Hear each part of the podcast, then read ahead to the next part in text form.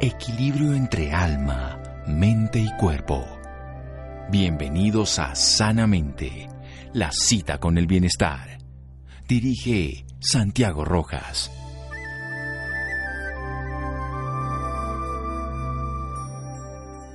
Mientras nuestro cerebro sea un misterio, el universo, el reflejo de la estructura del cerebro también será un misterio. Santiago, Ramón y Cajal. Cada vez la neurociencia, buenas noches, estamos en Sanamente, nos hace unas similitudes geniales entre el funcionamiento de todo el cosmos, el mapa del cerebro, no sabemos nada, pero bueno, y algo que seguramente Vive muchas personas, vamos a hablar hoy del cerebro, de un síntoma, de un proceso que puede estar asociado a problemas más graves o puede ser en sí mismo una enfermedad de lo complejo, el dolor de cabeza, de una variable, una variedad que se llama la migraña. Para eso vamos a hablar con una médica de la Universidad de La Sabana, neuróloga de la Universidad Militar Nueva Granada, mi universidad, máster en neuroinmunología de la Universidad Autónoma de Barcelona, formación en cefaleas, que es el término que decimos los médicos del dolor de cabeza diplomado también de terapias de la Universidad del Rosario, terapias alternativas y diplomado de medicina funcional y naturopatía en curso que está iniciando precisamente. Miembro de la Asociación Colombiana de Neurología, miembro de la Asociación Latinoamericana de Cefaleas ASOLAC y miembro de la Internacional Headache Dolor de Cabeza Society. Doctora Paula Cabanzo, qué honor, qué gusto tenerla aquí en el programa Sanamente. Buenas noches. Buenas noches, doctor Santiago. Muchas gracias por, por la invitación y la presentación. Bueno, la doctora Paula le pregunté si ella tenía migraña, porque es importante a veces entender que cuando un médico tiene un proceso de este estilo va a ser mucho mejor para un paciente que lo tenga. Pero pasemos a definirlo. ¿Qué es esto de la migraña, doctora Paula? Bueno, la migraña es una enfermedad en la que uno de los síntomas o el síntoma, digamos, característico o más frecuente es el dolor de cabeza que se asocia a algunas características especiales como por ejemplo la sensación pulsante o palpitante en la cabeza del dolor, eh, se asocia también por ejemplo a náuseas, a vómito, molestias con la luz, sensibilidad excesiva al ruido y usualmente son dolores que duran más de cuatro horas eh, si no tomamos algún analgésico en ese momento y lo más importante de todo es que es una enfermedad que genera discapacidad en nuestros pacientes. Entonces es una enfermedad bien compleja, no solamente el episodio de dolor, sino también comprende otros síntomas que pueden empezar a presentarse horas o días antes de que se sienta, digamos como tal, el dolor de cabeza y pueden persistir síntomas posteriores hasta 48 a 72 horas después que también hacen parte de la enfermedad. O sea que uno de los síntomas que todo el mundo ve en ese momento, el dolor de cabeza como tal, está precedido de unos trastornos generalizados y que pueden durar incluso esos trastornos digestivos, de calidad de vida, de bienestar, de conciencia, hasta de sueño, de alguna manera tiempo después. Vamos a hacer un pequeño corte para desarrollar muy bien esta idea con la doctora Paula Cabanzo Henao. Estamos hablando de la migraña. Seguimos en Sanamente. Síganos escuchando por salud. Ya regresamos a Sanamente. Bienestar en Caracol Radio. Seguimos en Sanamente.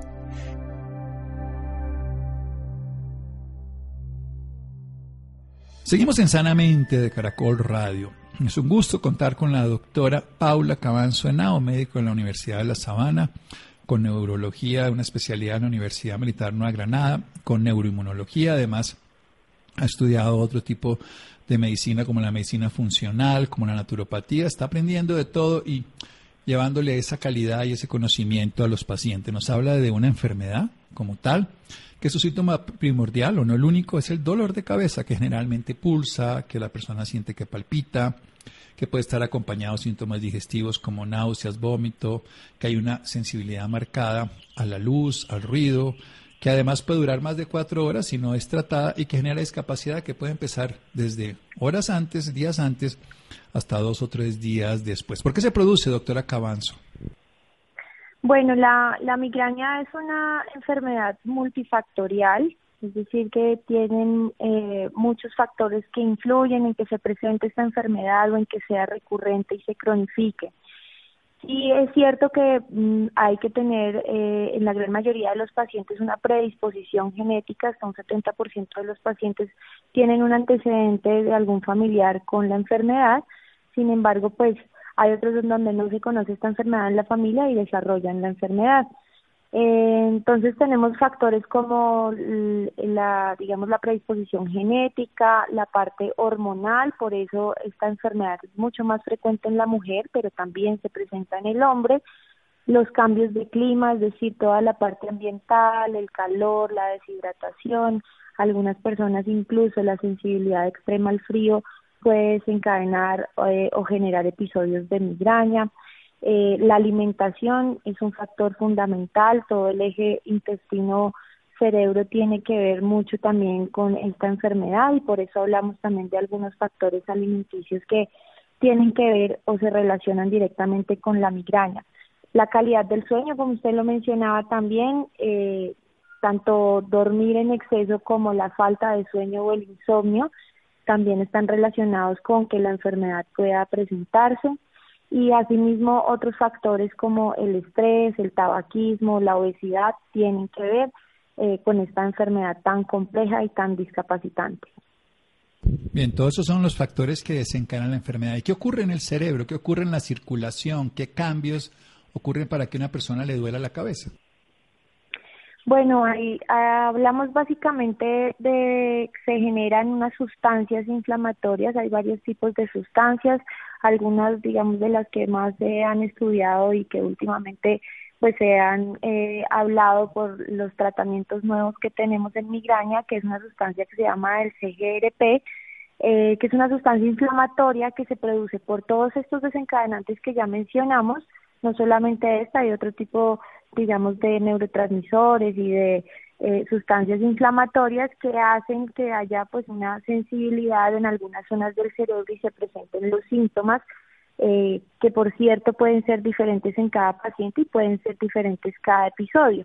También hay eh, pues alteraciones en la parte de la circulación secundaria pues a estas sustancias neuroinflamatorias y por eso pues digamos que hablamos de toda esta parte de mejorar tanto oxigenación como circulación como la parte inflamatoria y toda la regulación en general eh, del funcionamiento cerebral. Bien, entonces hay una sustancia inflamatoria que produce todo esto. Hablemos un poco, usted además está estudiando, lo conoce bien, el tema de la alimentación. ¿Qué, qué podría, obviamente hay particularidades específicas de algunas personas, algunos les sienta peor una cosa que otra, pero ¿qué particularidades o qué generalidades en este caso hay frente a la nutrición, la alimentación, la insulina, eh, los azúcares refinados o toda la comida chatarra? ¿Qué tanto puede influir?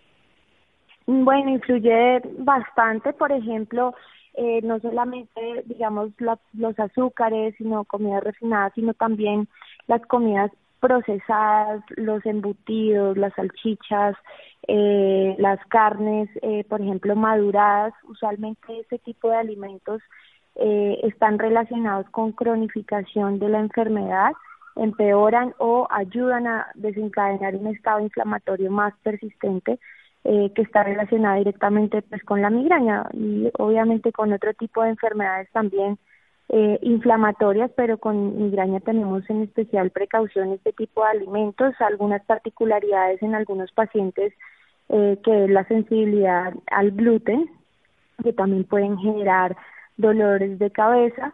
Y eh, pues ya digamos algunos pacientes que tienen pues alergias muy definidas llamándolo alergia eh, en el momento en el que hacen tanto manifestaciones en piel relacionadas también con dolores de cabeza eh, hablando de la parte funcional, pues digamos hay que evaluar toda esta parte de alimentación y, manifestaciones que finalmente el cuerpo nos da cuando consumimos este tipo de alimentos, como usted lo llama comida chatarra, y que muchas veces pasamos por desapercibido estas manifestaciones que finalmente pues nos están dando una alerta de que algo no anda bien.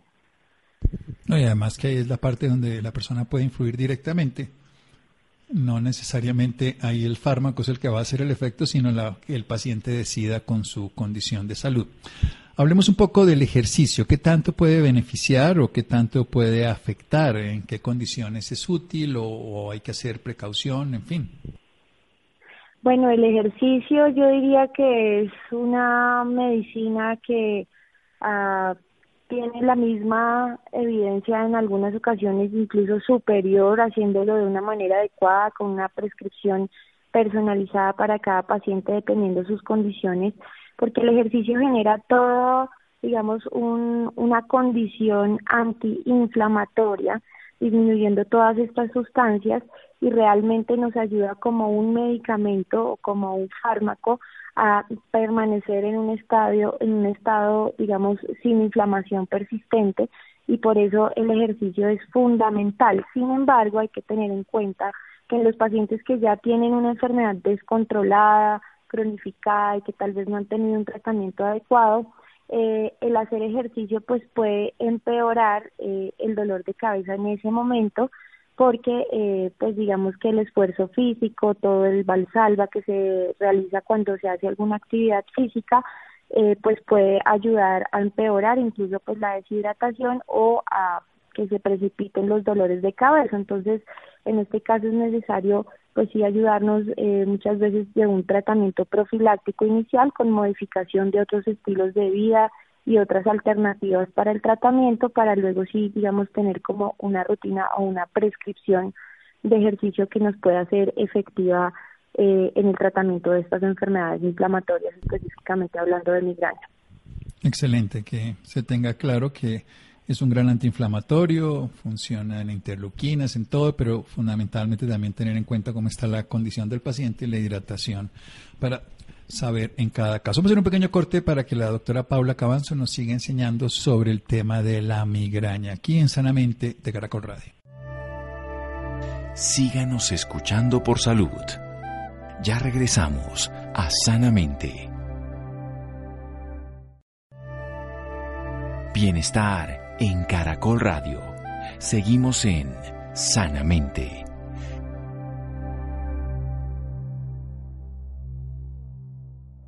Seguimos en Sanamente de Caracol Radio con una médica de la Universidad de La Sabana, neuróloga de la Universidad Militar Nueva Granada, con máster en neuroinmunología de la Universidad Autónoma de Barcelona.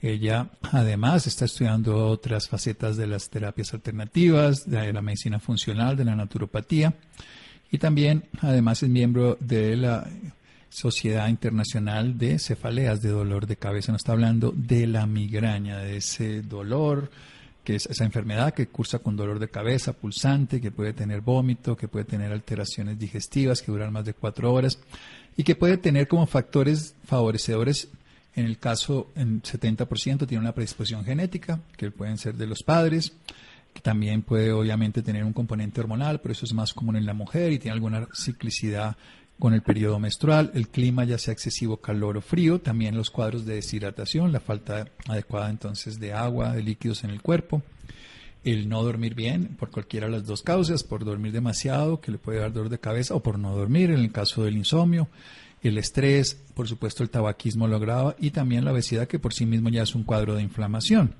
También es tener en cuenta que esto que es multifactorial se pueden sumar. Nos está hablando del ejercicio como un gran preventivo en cuanto a ser un antiinflamatorio porque el proceso cerebral que ocurre es la producción de sustancias proinflamatorias que están ahí directamente en el cerebro que también hay afectaciones de la oxigenación, de la circulación, todo lo que podamos hacer en beneficio de esto nos va a ayudar. Por eso es ideal disminuir la comida procesada, los embutidos, los picos de comida que nos dé azúcar y también esas comidas maduradas que pueden cronificar este tipo de proceso. También hay que reconocer si hay algún alimento que genere alergia y la sensibilidad al gluten que es cada vez más común. ¿Cómo es el manejo? ¿Cómo es el manejo integral, doctora Paula Cabanzo, de un paciente que presenta ya un diagnóstico de migraña? Bueno, pues lo primero eh, es importante mencionar que hay que hacer, pues digamos, un, diagnóstico adecuado, ¿no? Existen muchos tipos de dolores de cabeza, más de 300 tipos, la migraña es uno, y a veces pues nos encontramos como con sorpresas, en realidad los pacientes no han sido diagnosticados adecuadamente y pues por este motivo eh, no han recibido un tratamiento. Me refiero a eh, el tiempo oportuno de consulta.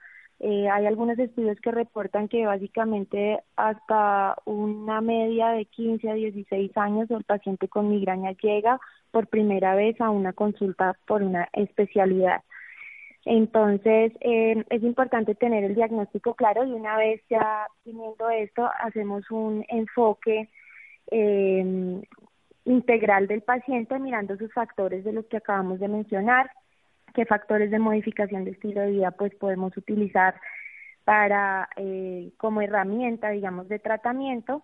Adicionalmente, eh, tenemos las terapias no farmacológicas y la terapia farmacológica, donde Realmente en la terapia farmacológica tenemos opción de tratamiento oral, eh, tanto para el episodio agudo, que usualmente son los analgésicos muy conocidos y eh, en ocasiones desafortunadamente eh, son de venta libre en nuestro país, y el tratamiento profiláctico, que básicamente lo que se refiere a este tipo de tratamiento es un tratamiento preventivo que lo que busca es espaciar los episodios de dolor de cabeza tanto en el paciente con migraña episódica como en el paciente con migraña crónica. Y una vez eh, tengamos eh, estos episodios en menor frecuencia, usualmente los pacientes que son con migraña crónica eh, tienen más de 15 días de dolor al mes en los últimos tres meses, episódica menos de estos 15 días, pero igual pues es un impacto severísimo y eh, no solamente disminuir la frecuencia, sino la intensidad de estos episodios y nuestro principal objetivo en el tratamiento profiláctico pues es mejorar la discapacidad y pues mejorar la calidad de vida de nuestros pacientes. Tenemos opciones farmacológicas orales, algunos pacientes tenemos opciones inyectables que eh, después de, digamos, cumplir o pasar algunos criterios o algunos pasos anteriores de la terapia oral.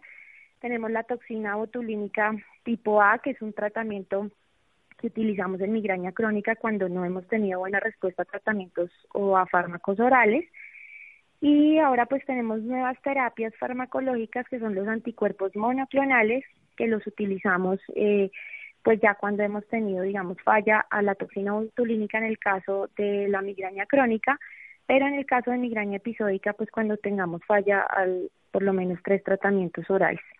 Eh, recordar que pues los tratamientos siempre son individualizados, no son iguales para todos los pacientes y que afortunadamente pues en el momento tenemos varias opciones para combinarlos respecto de la parte farmacológica como no farmacológica. Bueno, ¿cuál es la evolución natural de la migraña? ¿Cuál es, digamos, em, la expectativa que se tiene con ese tratamiento en cuanto a calidad de vida, en cuanto a disminuir los episodios, la recurrencia, la intensidad? Eh, bueno, los objetivos, digamos, principales que tenemos, como hablábamos, era eh, disminuir la discapacidad y mejorar la calidad de vida, que realmente es lo que buscamos en nuestros pacientes ya que pues la migraña hasta el momento no tenemos una cura porque es una condición crónica, pero sí tenemos la posibilidad, digamos, de revertir una migraña crónica episódica, incluso a una migraña infrecuente y que el paciente pues no vea afectada su calidad de vida. Eh, los objetivos iniciales del tratamiento, digamos como objetivos reales, siempre va a ser disminuir al menos el 50% del número de episodios de dolor de cabeza, pero también monitorear la intensidad de esos episodios eh, y asimismo algunas escalas de calidad de vida y de impacto eh, que tiene la, la migraña en nuestros pacientes. Nosotros lo monitoreamos para saber si finalmente estos tratamientos están siendo efectivos o no. Y realmente lo vemos en, en la práctica clínica, ¿no? Los, los pacientes realmente notan una, una gran diferencia cuando han recibido un tratamiento y más allá de solo el tratamiento farmacológico, han recibido información, han, se han enterado de qué se trata la enfermedad, eh, se han educado acerca de las modificaciones de los estilos de vida, de cómo podemos, eh, no solamente desde la parte médica, sino cada paciente como individuo con sus prácticas eh, personales, pues puede ayudar a mejorar eh, estos episodios, digamos, de migraña. Eh, y pues yo como migrañosa lo he notado también, he tenido, digamos, la oportunidad también de tener acceso a varias de estas terapias y realmente pues le cambia a uno la vida, ¿no? Uno, el día que tiene migraña, como le digo a mis pacientes, el día que uno tiene migraña no es uno, es otra persona. Entonces, sentir que eh, uno puede volver a ser la persona que es, a sentirse activo, a estar bien, a no tener digamos, de pronto algunas eh, comorbilidades que son frecuentes en esta enfermedad, como por ejemplo la depresión, la ansiedad, la obesidad, que son finalmente condiciones también pues inflamatorias que terminan también discapacitando aún más al, al paciente, aparte pues digamos del dolor. Sin duda es la sumatoria. Hablemos un poquito de precisamente eso no farmacológico la meditación, el mindfulness, las técnicas de control del estrés, ¿qué tan frecuente la realizan los pacientes y, y, que no solo por la práctica ya personal suya, sino las evidencias científicas al respecto? Sí, bueno, ahí eh, tenemos evidencia científica en terapias no farmacológicas en mindfulness. Realmente, eh, pues hay estudios que muestran que hay disminución de esa actividad inflamatoria cuando se realiza este tipo de, digamos, de práctica. Algunos pacientes también han mejorado cuando empiezan a realizar eh, yoga, sobre todo, pues digamos, como la combinación de esta meditación profunda, terapias de relajación, de respiración, eh, mejoran la frecuencia de los episodios y también eh, tenemos evidencia científica y estudios eh, con acupuntura que realmente nos ayuda a disminuir la frecuencia de los episodios. Y pues mm, personalmente utilizo algunas otras terapias con mis pacientes dependiendo de la preferencia del paciente también. En algunos casos, por ejemplo, las esencias florales funcionan bastante bien en el momento del episodio agudo. Algunos pacientes lo utilizan ya, digamos, de una manera más crónica eh, mm, el uso de las eh, esencias florales y funciona bastante bien. Entonces, pues digamos que hay varias alternativas, hay otro tipo incluso de prácticas que los pacientes pues también han acudido, suplementos eh, nutricionales, toda la parte digamos de suplemento de magnesio, vitamina B12, riboflavina, todos estos eh, nutracéuticos que llamamos nosotros pues también tienen evidencia eh, como tratamiento eh, en migraña disminuyendo frecuencia e intensidad del dolor.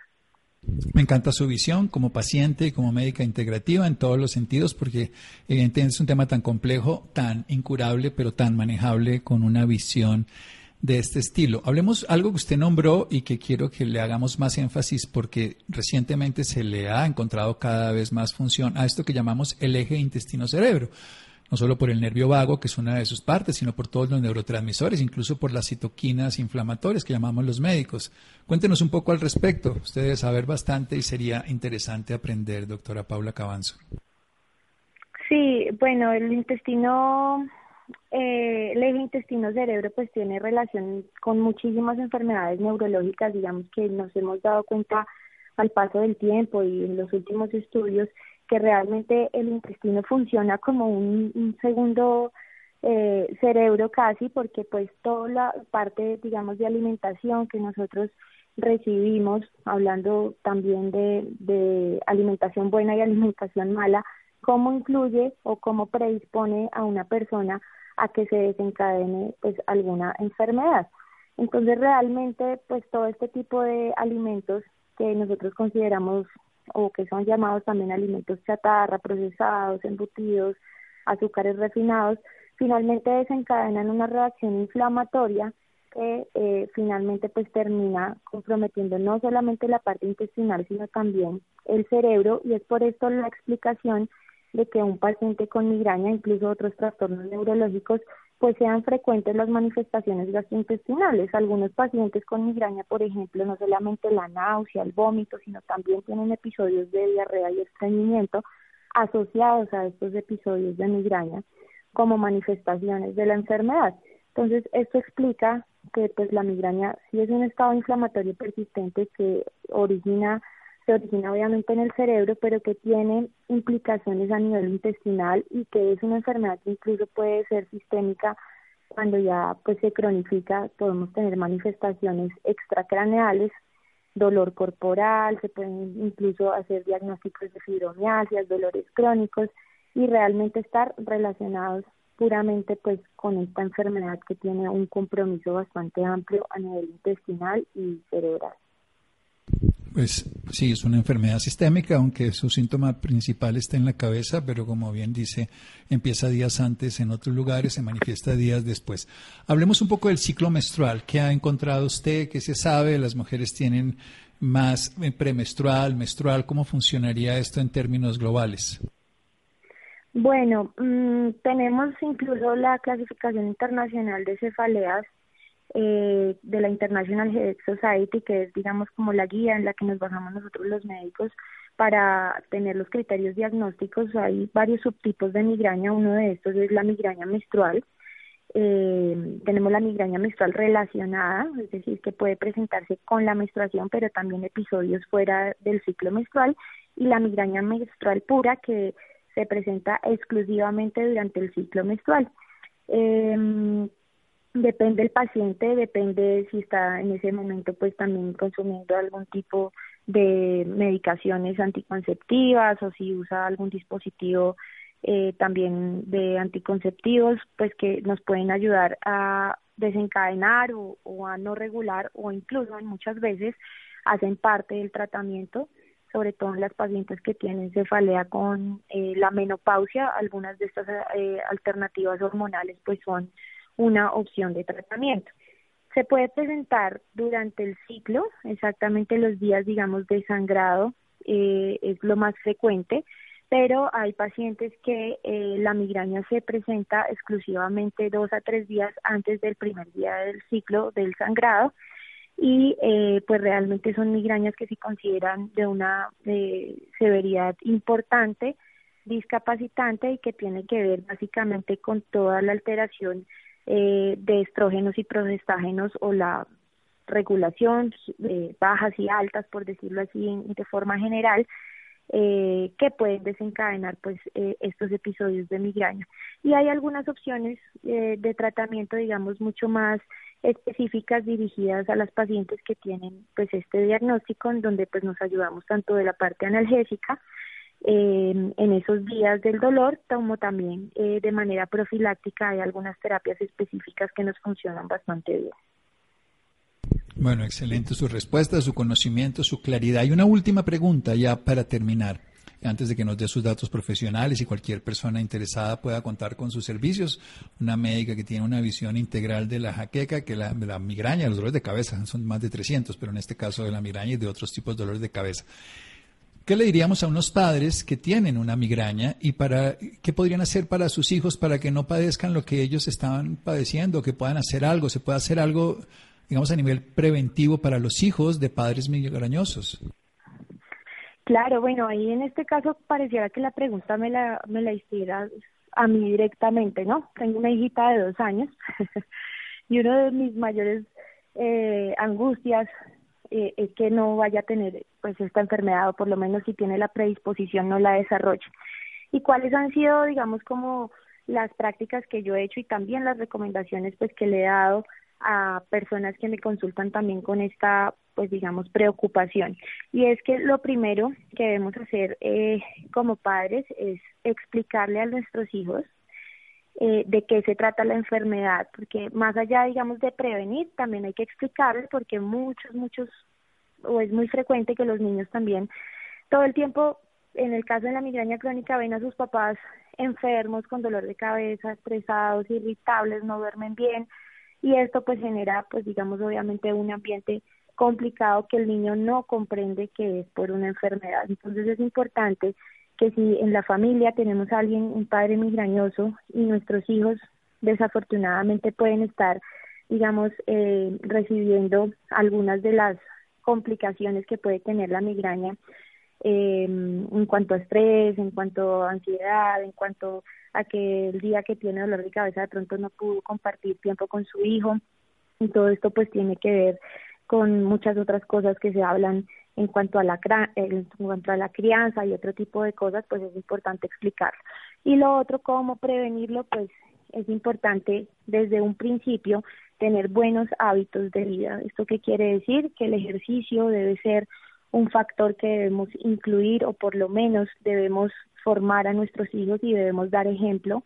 Nosotros aprendemos del ejemplo. Si yo tengo unos padres que comen bien, que hacen ejercicio regular, que probablemente tienen algunas técnicas para manejar las situaciones de estrés, que tienen buenos hábitos de sueño, probablemente el hijo también los va a tener. Entonces, eh, es importante, y si no lo hicimos nosotros en, la adolescencia, pues poderlo hacer nunca es tarde para empezar y enseñarle esto a nuestros hijos es fundamental. Y lo otro es pues la parte de la alimentación. Finalmente los niños desde chiquitos comen lo que se come en casa y lo que ven que los padres realmente eh, pues le ofrecen como alimento. Entonces, dar como esas instrucciones, ofrecerlos, aconsejarlos de cómo llevar unos buenos estilos de vida puede hacer que incluso teniendo la, la predisposición genética, pues podamos modificar esos genes y la expresión de esos genes se queden ahí, por decirlo, calladitos y no vayamos a tener más adelante pues esta enfermedad. Entonces realmente es una una recomendación y muchas gracias por la pregunta porque es algo que estoy empezando a trabajar bastante con mis pacientes ya que como te comentaba tengo una hija y, y ese ha sido pues mi principal objetivo. Sin duda, sin duda, yo creo que mejor médica para esto no va a haber, así que le recomiendo a la doctora Paula Cabanzo. ¿Dónde la pueden ubicar, doctora Cabanzo? Eh, bueno, mm, tengo en redes sociales, Instagram y Facebook, y quisiera de pronto, si me permites, dos minuticos antes de terminar, hablarles un poquito a los pacientes de una campaña que estamos haciendo en la Asociación Colombiana de Neurología, que se llama La Travesía por la Migraña, eh, donde tenemos, digamos, varias estaciones. Una es La Ruina de la Migraña, donde hablamos de los orígenes de la migraña, cómo se descubrió la enfermedad, el desierto de la migraña, donde en realidad hablamos de las verdades y los mitos acerca de esta enfermedad, y la muralla de la migraña, donde le damos a conocer a nuestros pacientes la ruta para acceder a un especialista o a un médico, cómo debe consultar, en qué casos debe tener una alerta, cuáles son los signos de alarma, cómo hacer todo el proceso y obviamente pues son charlas bastante interesantes, tenemos post webinars estamos trabajando desde la Asociación Colombiana de Neurología y pues la verdad la invitación es a que todas las personas pues nos puedan seguir en las redes sociales, tanto de la asociación pues como las mías, con mucho gusto estamos pues dispuestos a, colaborarles y a orientarlos. Sí, la de la Asociación Colombiana de Neurología, la ACN, que es maravillosa, y la suya, doctora Paula Cabanzo. Eh, en Instagram me encuentran como paulacabanzo.neurología y Facebook estoy como doctora Paula Cabanzo. Y la Asociación Colombiana de Neurología está como arroba AC Neurología o también pueden buscarnos por el hashtag Travesía por la Migraña. Travesía por la Migraña, algo que debemos visitar, los que nos interesa el tema y a todos los pacientes. Doctora Paula, maravilloso, muchísimas gracias. Gracias a usted, doctor Santiago, un gusto. Seguimos aquí en Sanamente de Caracol Radio síganos escuchando por salud. Ya regresamos a Sanamente.